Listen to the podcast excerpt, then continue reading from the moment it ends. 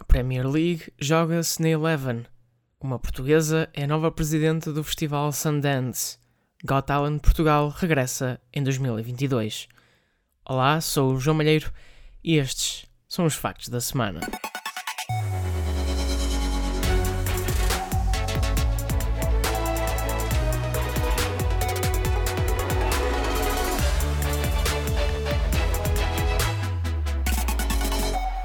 Premier League vai ser transmitida pela Eleven Sports. A marca televisiva garantiu a transmissão da Liga Inglesa a partir da próxima época e até 2025. Pela primeira vez em Portugal, serão transmitidos todos os 380 jogos por época da Premier League em direto e exclusivo na Eleven. A prova junta-se à Champions League, à Liga Espanhola, à Liga Alemã e à Liga Francesa, no lote de competições de futebol europeu com transmissão exclusiva na Eleven. A assinatura dos canais esportivos, em Portugal, custa cerca de 12 euros por mês. Uma portuguesa é a nova presidente do Festival de Cinema Sundance. A produtora Joana Vicente foi anunciada esta quarta-feira como a nova responsável pela organização do evento. Joana Vicente já desempenhava as funções de diretora executiva do Festival Internacional de Cinema de Toronto desde novembro de 2018. A portuguesa tem sido uma figura relevante no cenário independente de Nova York e já produziu mais de 40 filmes com o seu marido e colega Jason Kylett. Ainda no cinema, Shang-Chi voltou a ser líder da bilheteira portuguesa. É a quarta semana consecutiva em que o filme Marvel lidera o ranking nacional. À volta ao mundo em 80 dias, ocupa o segundo lugar e a cair para terceiro está After, depois do desencontro.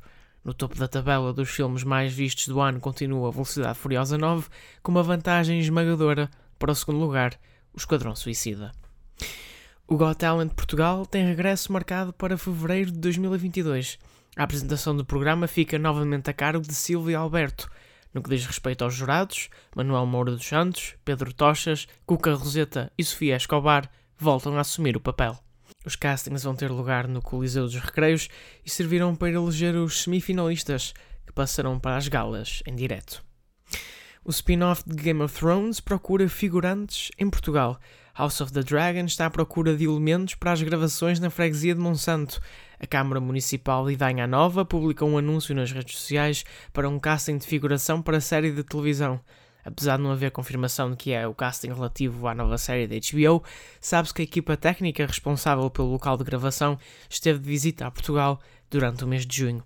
House of the Dragon tem estreia marcada para 2022.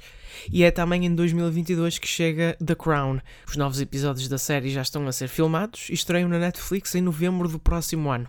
Imelda Stanton vai interpretar a Rainha Isabel II na quinta e sexta temporadas. A atriz sucede assim a Claire Foy e Olivia Colman no papel principal.